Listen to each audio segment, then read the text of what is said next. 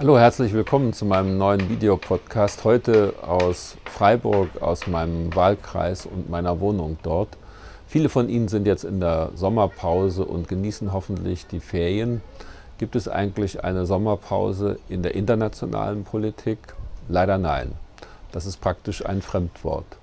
In diesen Tagen arbeitet der Krisenstab des Auswärtigen Amtes immer noch ununterbrochen, um den nun seit dem 18. Juli entführten Rudolf B., den Bauingenieur, der 62 Jahre alt ist, dem es nicht gut geht, frei zu bekommen. Parallel dazu läuft die Krise um die und das Drama um die entführten Südkoreaner. Zwei sind tot, zwei sind jetzt freigelassen worden, 19 sind immer noch in, den, in der Hand ihrer Entführer.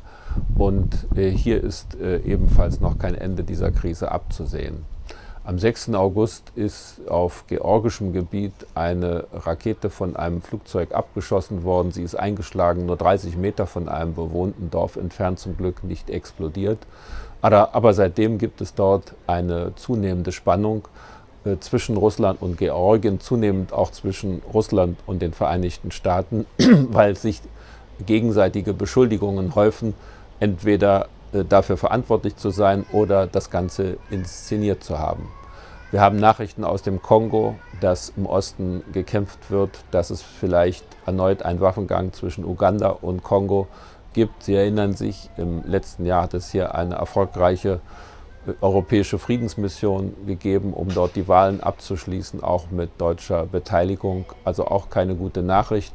Und unter wenig Aufmerksamkeit gibt es einen letzten Versuch, eine Krise, die uns viel näher liegt, nämlich auf dem Balkan mit der künftigen Entscheidung des Kosovo zu lösen.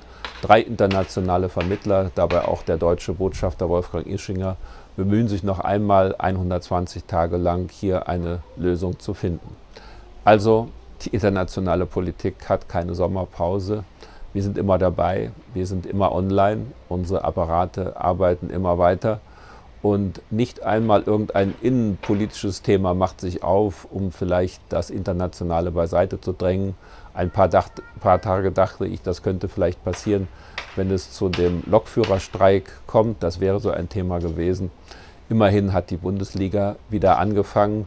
Aber wir werden uns daran gewöhnen müssen, dass wir sogar in den Urlaub die internationalen Themen, die Nachrichten aus dieser Welt mitnehmen.